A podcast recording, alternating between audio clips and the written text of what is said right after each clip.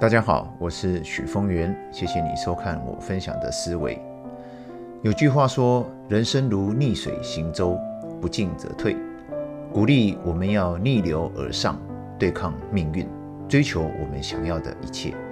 但如果万一我们拼了命，耗尽了一辈子抵达上游，却发现什么都没有，或者根本不是我们原本想象的样子，怎么办？亦或许……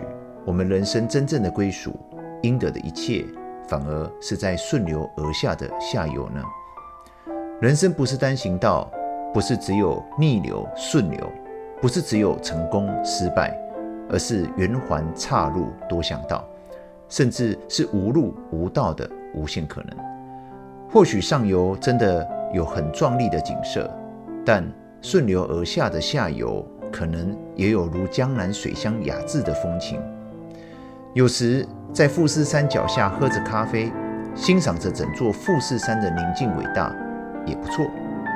不必把生命中出现的逆境都视为阻碍，不必把阻挡我们的人都视为敌人。能够逆来顺受，逆来善解，才是大本事。人生没有绝对，没有一定要怎么样，一定不要怎么样。